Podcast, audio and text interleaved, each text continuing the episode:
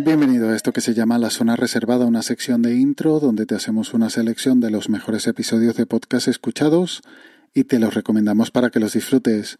Suelo ir mal de tiempo, pero lo de hoy va para récord, así que vamos rápidos y directos.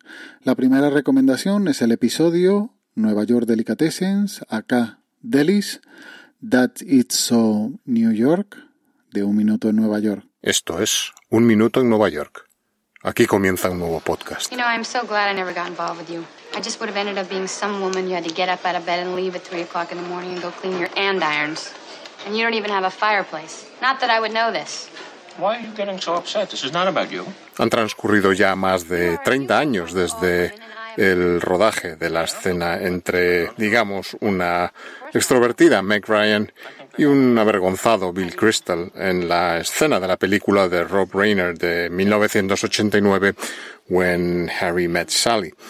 Una escena inmortalizada en el comedor de Cat's Deli, el restaurante situado en el 205 de Houston Street del Lower East Side de Manhattan y que todavía a día de hoy, 134 años después de la fundación del negocio, sigue siendo, con opiniones a favor y otras en contra, un referente de uno de los dos géneros gastronómicos y culinarios más característicos de Nueva York. Un podcast clásico que igual recomiendo demasiado, porque seguro que ya lo estás escuchando, pero si por algún motivo no has escuchado este episodio, te lo recomiendo encarecidamente. Historia, etimología, cultura y sobre todo gastronomía.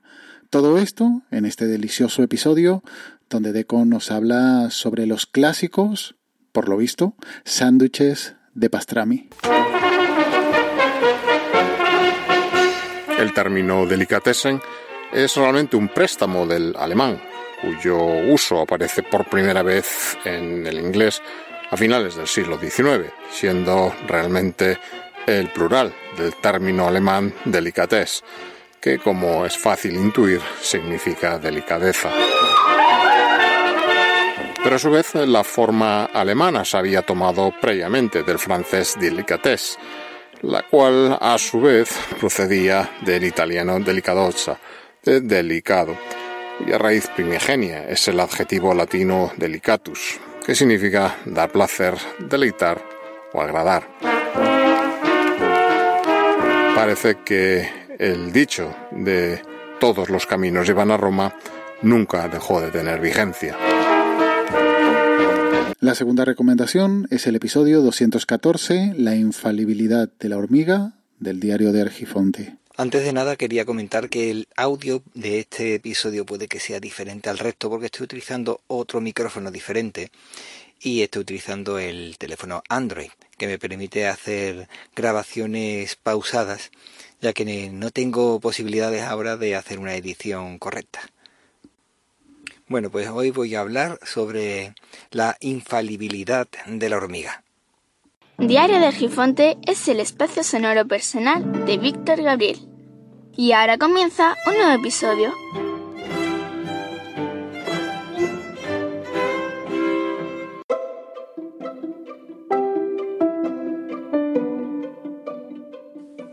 Hay un chiste malo, no, malísimo, que cuenta como un niño que tiene que ir a un examen de naturales, tiene que estudiar bastantes cosas y solamente le da por estudiar o le da tiempo a estudiar lo que es la hormiga. Llevo bastante tiempo siguiendo el diario de Víctor Gabriel y no recuerdo haberlo recomendado por aquí, pero nunca es tarde.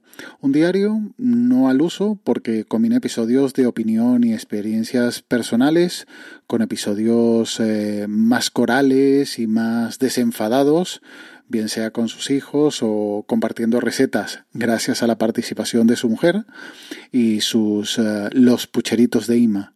Un episodio este, el que te recomiendo, con reflexiones y analogías que resultan interesantes. Pocas cosas se pueden aprender últimamente de la televisión, aunque también depende de dónde tú te pongas a ver la televisión. Es mejor dicho, qué canal te pongas a ver. Aún así hay demasiado suciedad. Pero de todos modos, pocas cosas se pueden aprender, como digo.